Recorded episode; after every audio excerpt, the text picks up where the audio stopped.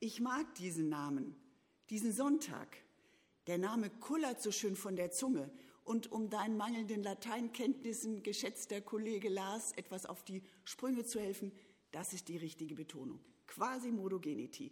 Und als langjährige Moderationstrainerin habe ich wunderbar gerne diesen Sonntag als Beispiel genommen. Probiert doch mal. Quasimodo geniti. Quasimodo geniti. Ja, der Name bezieht sich auf 1. Petrus 2, Vers 2. Du hast den Zusammenhang auch vorgelesen. Wie neugeborene Kinder. So sollen Christinnen und Christen sein. So hungrig, erwartungsvoll, wie Babys nach ihrer Mutter und deren Milch schreien, so sollen ja, dürfen wir nach Gott schreien, nach seiner Milch, unsere Sehnsucht hinausrufen und hoffen, dass die Sehnsucht gestillt wird. Immer wieder zum Staunen. Als sechsfache Oma erlebe ich das nochmal wieder ganz neu, wie selbstverständlich und dreist diese Babys in das Leben kommen, schreien, gestillt werden, wieder schreien, gestillt werden. Das reicht erstmal zum Leben, zum Überleben.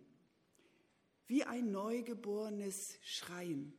In diesen Wochen kommt uns dieses Bild ja nochmal ganz neu nah angesichts dieser grauenhaften Bildern von Müttern mit ihren kleinen Babys auf der Flucht. Wie mögen die dieses Schreien ihrer Kinder erleben, wenn sie fast nichts haben, womit sie es stillen können? Und wie oft ist uns auch nur zum Schreien zumute in dieser Zeit, angesichts dieser drei großen K, Klima, Corona, Krieg, Krisen, Ks wo wir alle doch nur diese Sehnsucht haben, es möge doch bitte alles wieder gut werden. Lieber machtvoller Vatergott, liebe tröstende Muttergott, stille unser Schreien, unsere Sehnsucht. Aber ganz ehrlich, trauen wir uns das noch so zu rufen? Sind da nicht zu viele Zweifel, zu viele Fragen, gerade angesichts dieser doch so unlösbar erscheinenden Krisen? Und auch wenn wir an unser persönliches Leben denken, gestern beim MS-Netzwerktreffen kam das auch wieder zur Sprache. Wie viele Enttäuschungen auch. Wie viele Fragen, die offen bleiben. Quasi Modogenity. Wirklich ein ganz wunderbar in diese Zeit passender Sonntagsname. Und der für heute vorgeschlagene Lesungstext erzählt eine wirklich herausfordernde Geschichte dazu. Ich lese den Beginn des Predigtextes aus Johannes 20. Es war Abend geworden an jedem Sonntag. Die Jünger waren beisammen und hatten aus Angst vor den führenden Juden die Türen abgeschlossen. Da kam Jesus in ihre Mitte und sagte, Friede sei mit euch. Dann zeigte er ihnen seine Hände und seine Seite. Und als die Jünger den Herrn sahen, kam große Freude über sie. Noch einmal sagte Jesus zu ihnen, Friede sei mit euch. Wie der Vater euch gesandt hat, so sende ich nun euch. Dann hauchte er sie an und sagte, empfangt den Heiligen Geist. Ich glaube, wir sehen sie sehr konkret vor uns, die Freunde und Freundinnen von Jesus, fühlen mit ihnen, starr vor Angst, Todesangst, ihr Lehrer, der doch nur das Gute wollte, brutal hingerichtet. Geht es ihnen jetzt auch an den Kragen? Abgrundriefe Traurigkeit. Jesus, ihr geliebter Meister, tot. Mit ihm all ihre Hoffnung gestorben. Und der Bericht von Maria aus Magdala, sie habe Jesus gesehen, einfach doch nur Quatsch. Unglaublich, Tod ist Tod, Schluss ist Schluss. Deshalb alle Türen zu, verriegelt und auch ihre Herzen verschlossen, verrammelt. Tief unten sind sie, im Bunker der Angst und Verzweiflung. Wie berührend in diesen Zeiten von Bildern von Bunkern, von Menschen in Bunkern der Angst, der ganz konkreten Bunkerbilder. Und dein Jesus, er bricht durch, durch die Mauer der Angst, kommt hinein in die Enge der Verzweiflung, tritt mitten hinein in die Mitte ihrer Mutlosigkeit, öffnet weit seine Arme, öffnet damit ihre Herzen. Friede sei mit euch. Schaut doch hin, ich bin es. Ich, derselbe, den ihr kennt und doch ganz anders. Und dann noch einmal, denn doppelt gehört hält besser, Friede sei mit euch. Unfassbar wunderbar, oder? Jesus, der Herr, tröstlich vertraut, ganz nah auf eine neue Weise. Das Leben hat tatsächlich gesiegt. Statt Enge Freiheit, statt Trauer Freude, statt Verzweiflung Lobpreis. Unglaublich. Ein neues Lied, wir haben es eben gehört, beschreibt diese Ostererfahrung so. Dich schickt der Himmel in unsere Welt, aus heiterem Himmel in die trübe Zeit. Dich schickt der Himmel in unsere Nacht. Und plötzlich sehen wir ein Licht. Und nein, wir fürchten uns jetzt nicht. Übrigens ja auch zum zweiten Jahr das Bundesthemalied unserer Bundesgemeinschaft. Dich schickt der Himmel in unsere Welt. Das war, das ist Ostern auch in diesem Jahr. Und so schickt Jesus seine Freundinnen und Freunden los und schenkt ihnen seinen Geist. Sie sollen stark werden für diesen Auftrag und begreifen, uns schickt der Himmel hinein in die Welt. Gott kommt durch uns zum Greifen nah, aus heiterem Himmel in die trübe Zeit. Wir sind mit dir für andere da.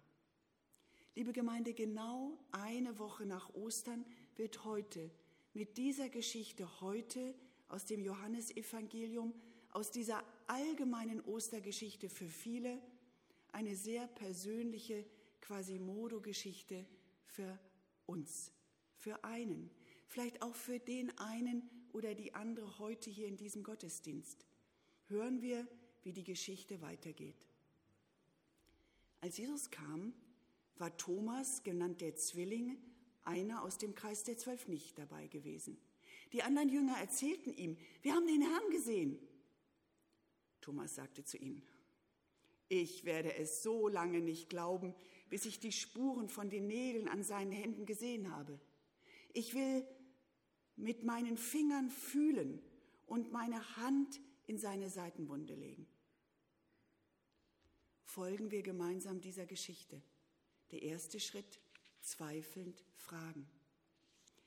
Unser Thomas hatte in der Geschichte einen interessanten Beinamen, der Zwilling.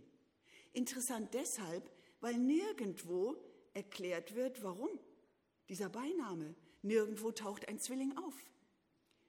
Die Zwillingsforschung, die ja sehr weit verbreitet ist, höchst interessant, hat erfahren, hat geforscht, dass Zwillinge sich anscheinend psychisch immer unvollständig fühlen, immer auf der Suche sind nach Einheit und Vollendung im anderen. Vielleicht liegt also dieses Zwillingshafte in Thomas selbst. Er hatte keinen realen Zwilling.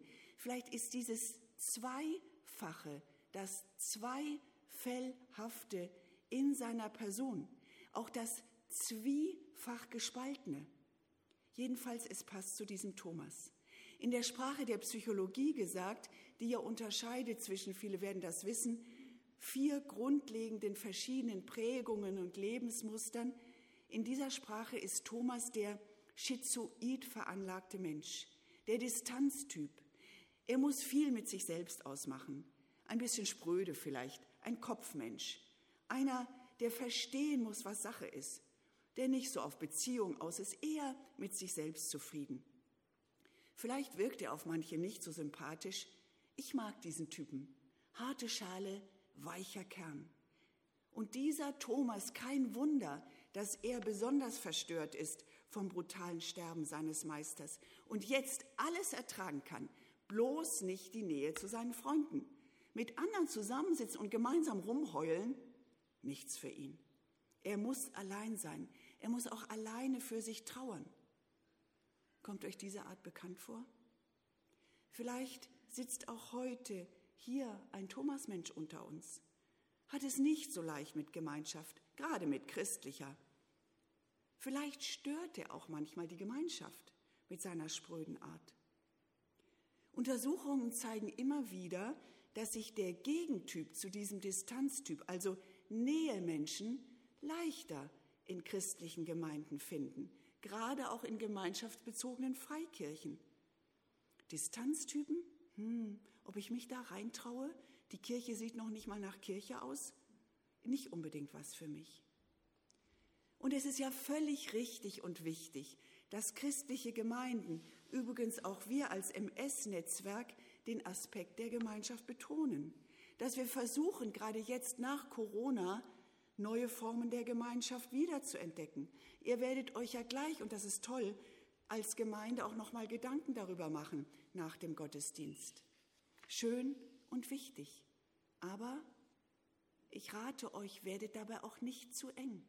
Lasst Menschen ihre Freiheit. Achtet auch auf die Thomasse. Vielleicht ist jetzt auch einer, ein weiblicher, ein männlicher Thomas unter uns. Die Maske kann das ja noch ganz gut verbergen. Aber vielleicht fühlst du dich gerade nicht so richtig wohl. Inniger Lobpreis, auf Jesus sehen, alles wunderbar. Die Treue Gottes besingen, alles harmonisch und nett. Aber du fühlst dich außen vor mit deinen pieksigen Fragen, deinem bohrenden Zweifel. Schön, dass du trotzdem dabei bist. Willkommen mit deinem nicht alles einfach glauben wollen mit deiner Sehnsucht glauben zu können. Thomas, Menschen wie du, willkommen. Ihr seid wichtig. Und wir können ja auch so dankbar sein, gerade auch in diesen Zeiten, dass wir ein Land und eine Gesellschaft sind, wo ein offener, kontroverser, kritischer Dialog möglich ist, wo wir zweifelnd fragen dürfen, auch in Corona-Zeiten. Wir müssen dabei ja nicht zu unsolidarischen Querdenkern werden. Zweifeln erlaubt. Unsere Geschichte wird in den Bibeln häufig überschrieben mit der ungläubige Thomas. Ich finde, das wird diesem Jünger nicht gerecht. Thomas war kein Ungläubiger. Er hat sich gesehnt nach ehrlich glauben können. Er war ein ganz treuer. Ist das nicht auch interessant?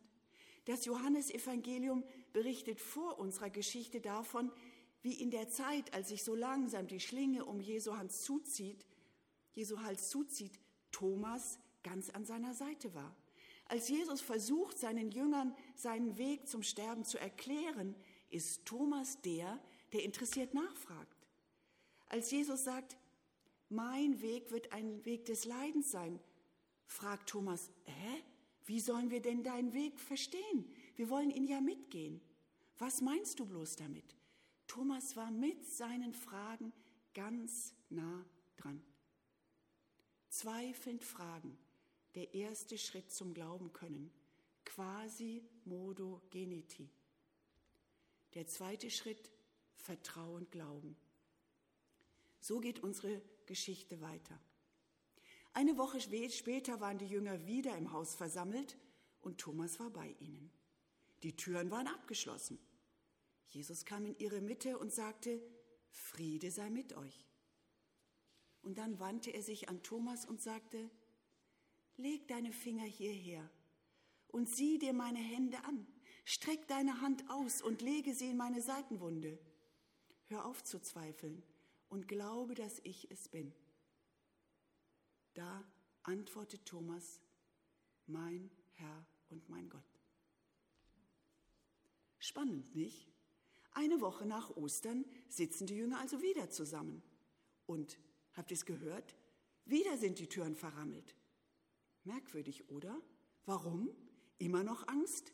Oder alle Freude schon wieder weg? Lobpreisende Osterfreude so schnell wieder verflogen?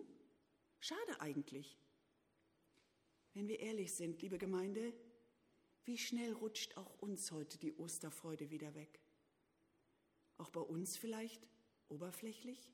Wie geht es euch eine Woche nach dem Fest. Alles wieder vergessen im Alltag?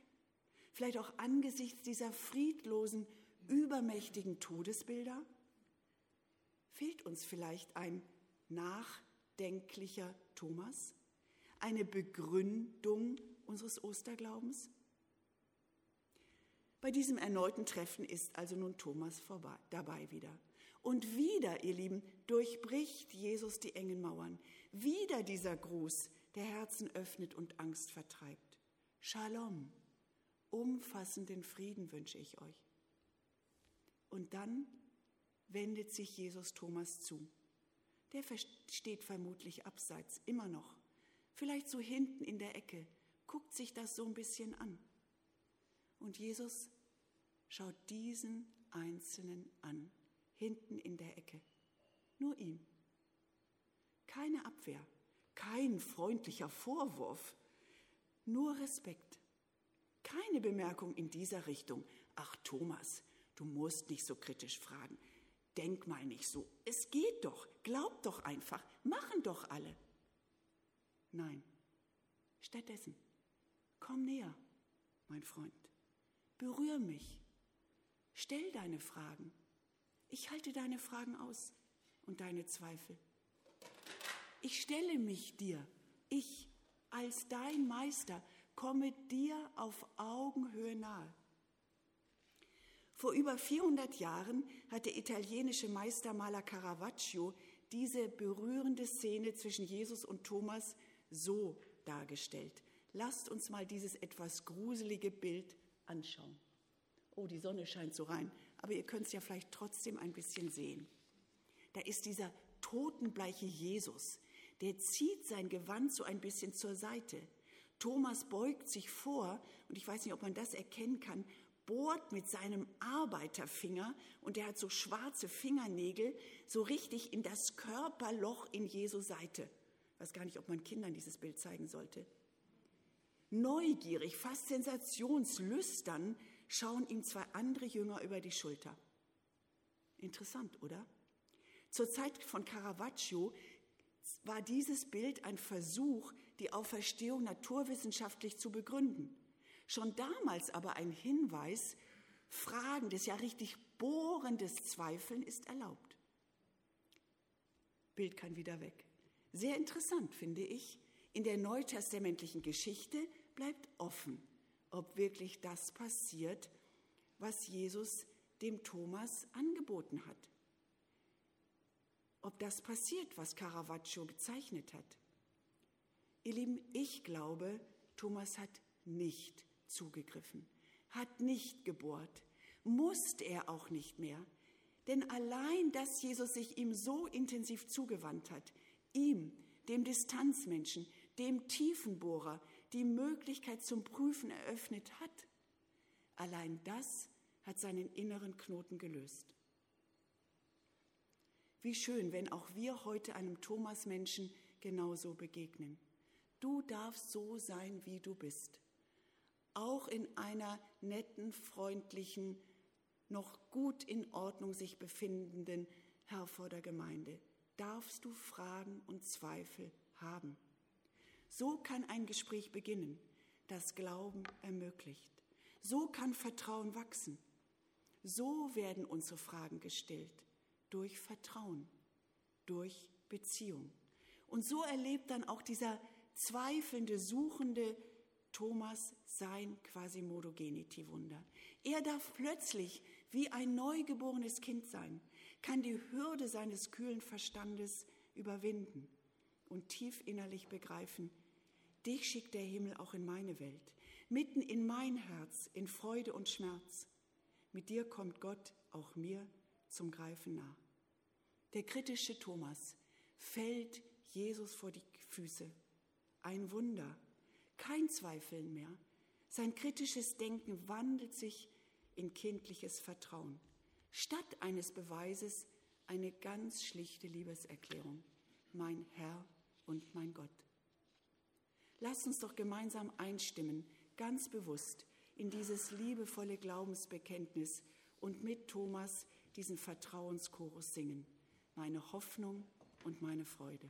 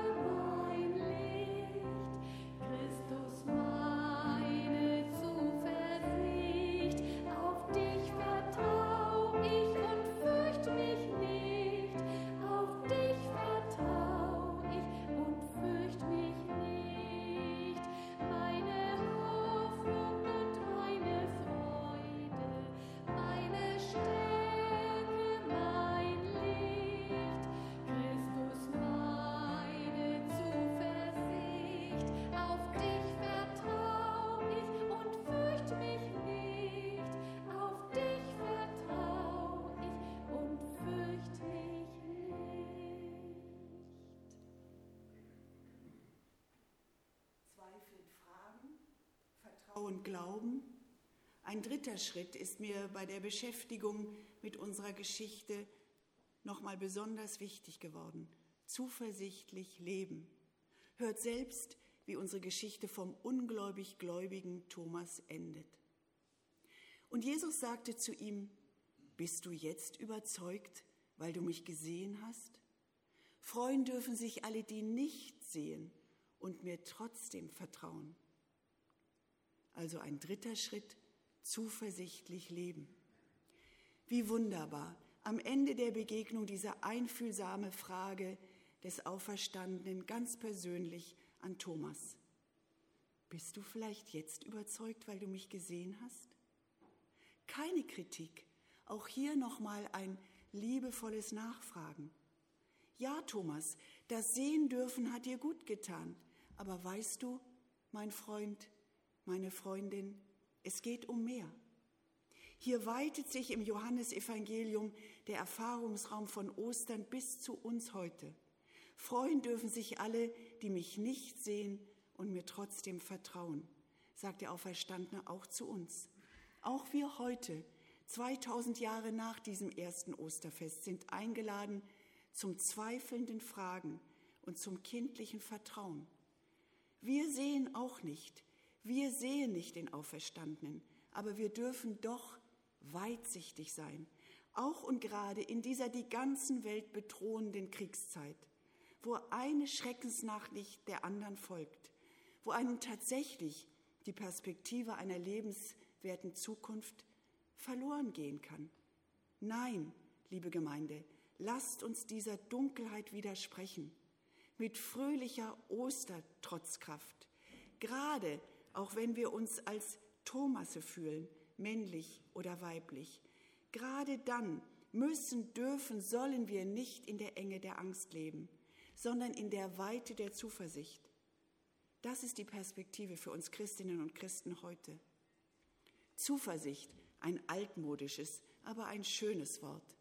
Zuversicht meint, sich nicht von schlechten Erfahrungen leiten zu lassen, sondern von guten Erwartungen. Dranbleiben, nicht aufgeben. Christus hat den Tod überwunden. Das Leben wird siegen. Vermutlich endete das Johannesevangelium ursprünglich mit dieser unserer Thomas-Geschichte. So haben die Bibelforscher festgestellt. Aber einem späteren Schreiber war dann wichtig, dass die Leserinnen doch erfahren, es ging doch immer weiter mit der Geschichte und mit dem Glauben an den Auferstehenden. Deshalb hat wahrscheinlich ein späterer Schreiber dann weitere Jesusbegegnungen angehängt im 21. Kapitel des Johannesevangeliums. Und wir heutigen wissen es ja, die Ostergeschichte ging immer weiter, über zwei Jahrtausende hinweg, bis zu uns heute bis zu diesem Quasimodo Geniti Sonntag im Kriegs- und Corona-Jahr 2022. Und die Geschichte soll weitergehen, immer weiter mit uns. Jetzt sind wir dran. Uns schickt der Himmel in diese Welt. Gott kommt durch uns zum Greifen nah. Aus heiterem Himmel in die trübe Zeit. Mit dir sind wir für andere da. In Freude und Schmerz, mit Liebe, die zählt. Durch unser Leben strahlt dein Licht. Und nein, wir fürchten uns jetzt nicht. Amen.